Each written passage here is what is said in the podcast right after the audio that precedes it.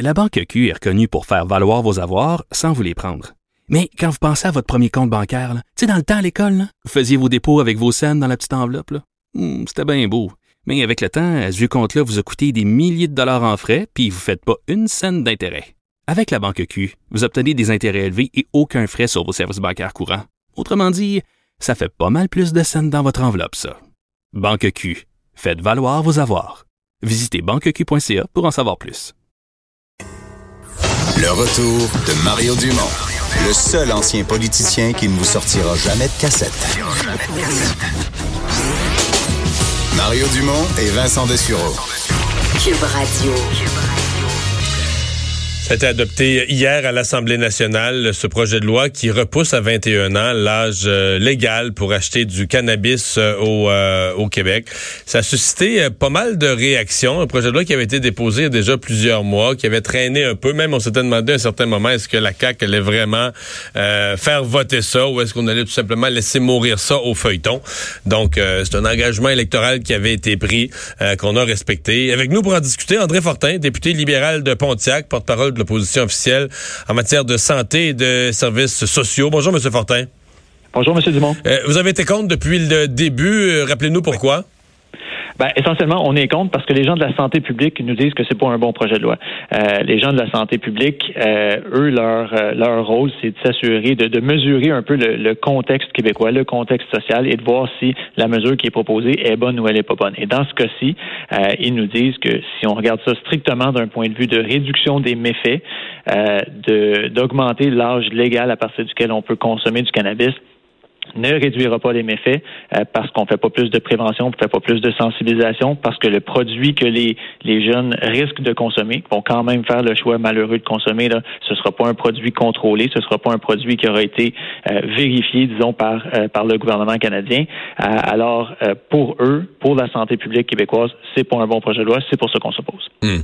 Par contre, vous me dites les spécialistes de santé publique, eux, s'opposaient, mais il y avait d'autres spécialistes de santé du cerveau, de la psychiatrie, etc., qui étaient favorables à repousser à 21 ans et il faut choisir entre les, les uns ou les, les autres en, en termes de spécialistes de la santé. Oui, mais c'est un peu c'est un peu ce que ce que je vous disais dans le fond parce que les c'est vrai que les euh, euh, certains spécialistes, des gens qui sont euh, des experts en développement du cerveau, sont venus nous dire qu'il y a un impact à la consommation du cannabis jusqu'à 25 ans. Donc il y a un impact sur le développement du cerveau du fait qu'on consomme du cannabis jusqu'à ce qu'on ait 25 ans. Cependant, quand on regarde le choix que font déjà, disons les, les, les, gens de 18, 19, 20 ans, ceux qui n'auront plus le droit de, de consommer du, du cannabis ou de posséder du cannabis, ben ces gens font quand même, faisaient avant la légalisation par le gouvernement fédéral la consommation de cannabis et feront, euh, à partir du 1er janvier, euh, encore la consommation de cannabis. Alors, est-ce qu'on veut s'assurer qu'ils ont un meilleur, euh, un meilleur produit, même s'il demeure, s'il demeure néfaste?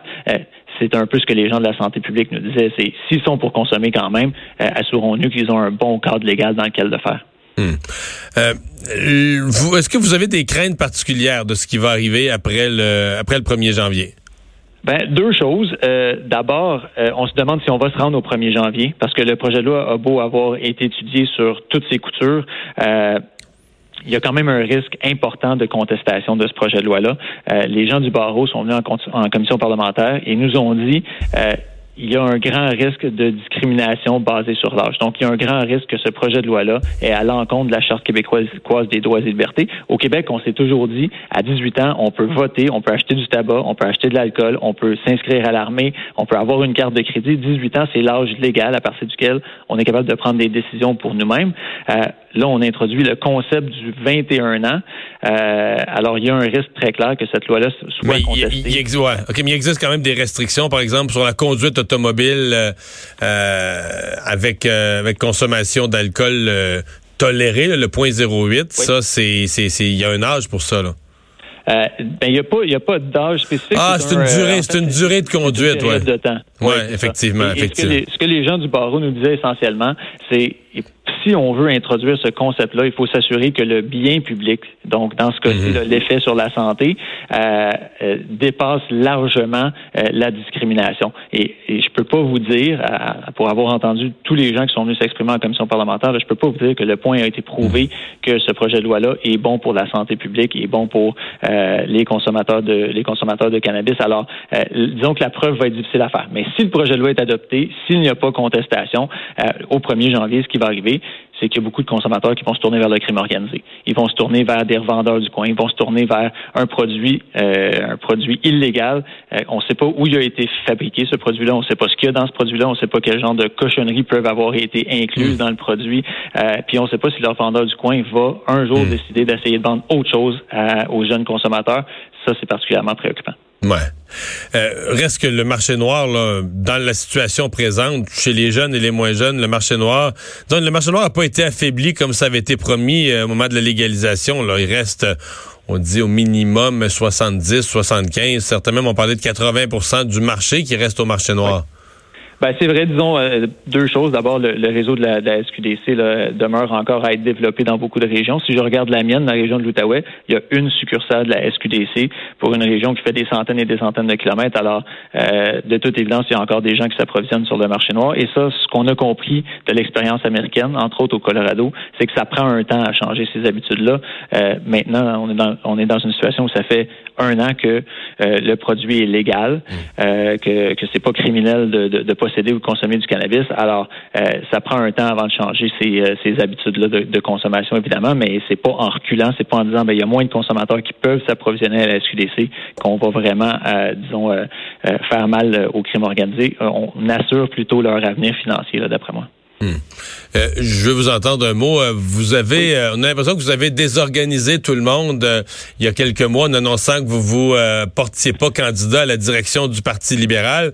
À ce moment-là, il y avait quand même beaucoup de libéraux qui disaient ah, c'est un gros coup, mais il y en a d'autres. Mais là, tout à coup, depuis quelques semaines, on sent quand même que donc il commence à y avoir une crainte que ce soit un couronnement, mais un couronnement, un couronnement par défaut, un couronnement faute d'intérêt, faute de candidature. Est-ce que vous sentez une pression pour revoir votre position? Euh, Il y a des gens qui, euh, des gens qui m'en parlent de, de façon régulière. mais en Encore, temps, oui. euh, en même temps, ben, ben, je pense que c'est c'est un peu normal. Je suis certain que c'était un peu comme ça le jour où vous avez pris la décision de ne pas vous représenter euh, en Mm. politique aussi. Il y a des gens qui ont continué à vous en parler, mais, euh, mais ma décision, elle, elle- elle est prise, elle est finale. Je, je- je ne me présenterai pas à la chefferie du Parti Mais est-ce que, vous êtes inquiet? Est-ce que, vous trouvez que c'est une période difficile pour le, le Parti libéral, le peu d'intérêt pour la course à la chefferie? Bon, évidemment, cette semaine, une série d'articles dans, le- dans le journal de Montréal. C'est, on dit c'est le lointain passé, mais c'est quand même la marque libérale. C'est l'après-élection, l'année après élection. C'est pas une période rose pour être libéral. Ben pour le euh, pour les, les, les articles le- les articles de cette semaine, là, je vous avoue que moi je sens un, un- changement de génération au Parti libéral. La plupart des gens ou la, la très grande majorité des gens qui sont mentionnés dans cette- ce- ces articles-là, je ne les connais, je les connais pas. Ça fait euh, des années des années que je milite au Parti libéral. Je n'ai jamais rencontré la grande euh, majorité, à l'exception de M. Charret, là, de tous ces gens-là. Euh, J'en connais pas un. Alors je peux pas vous dire que c'est. Mais c'est pour ça que je vous questionne pas là-dessus. Je vous questionne plus sur l'atmosphère générale, sur la, la période pour être libéral qui me paraît quand même pas, euh, pas facile. Ben, c'est des euh, c'est c'est des cycles. Euh, on vient de passer euh, de passer au travers d'une élection où effectivement là, on a perdu euh, euh, un important pourcentage du vote. On a perdu plusieurs députés. Alors c'est normal que euh, ces cycles-là se produisent. En même temps, moi je suis confiant. Je pense qu'il y a une place pour le Parti libéral sur l'échiquier politique québécois. Il y a une place pour un parti euh, progressiste, fédéraliste, un parti qui euh, qui a été nationaliste et qui le sera à nouveau euh, de façon de façon importante. Euh, moi je pense qu'il y a une place pour un parti sérieux comme le Parti libéral sur l'échiquier et j'ai aucun, aucun doute, aucune crainte pour son avenir. Vous restez optimiste. André Fortin, merci beaucoup de nous avoir parlé. Merci. Le député de Pontiac, porte-parole de l'opposition officielle en matière de santé. Euh, Vincent, oui, avant d'aller à notre pause, tu me fais signe. euh, on, s'est- on- on a dit tout à l'heure, il y a environ une heure, la pression est grande sur la ville de Montréal parce que les villes de banlieue reportent l'Halloween à vendredi. Oui, et c'est fait la métropole du Québec qui vient de reporter l'Halloween. Alors, ce sera vendredi à Montréal, l'Halloween, suivant euh, des villes comme Longueuil, Saint-Lambert, Sainte-Julie. Trois-Rivières aussi a annoncé le report de l'Halloween à vendredi. Alors, euh, peut-être que ça fera une réaction en chaîne chez d'autres villes. Québec, euh, pour l'instant, l'Halloween tient toujours. À suivre. Ah, ça sera le nouveau mystère Québec pour les gens de Montréal. Comment se fait-il qu'à Québec, ils fêtent l'Halloween le 31 octobre? C'est vrai, ça pourrait Qui être peut le, village gaulois Qui qui, peut comprendre qui- ça, combat les intempéries. À suivre, mais Montréal, donc la, quand même la plus grande ville du Québec qui reporte l'Halloween. On va à la pause. Le retour de Mario Dumont.